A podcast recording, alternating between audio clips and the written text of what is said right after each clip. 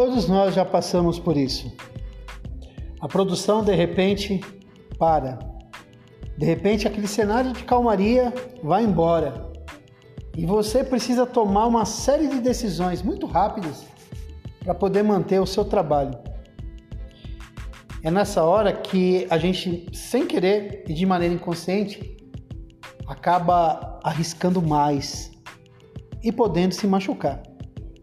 Eu não sou expert, mas vou estar com vocês numa jornada onde nós vamos falar um pouquinho mais sobre prevenção de acidentes e sobre o papel da Comissão Interna de Prevenção de Acidentes, que chamamos de CIPA. Espero encontrar você lá. Um abraço.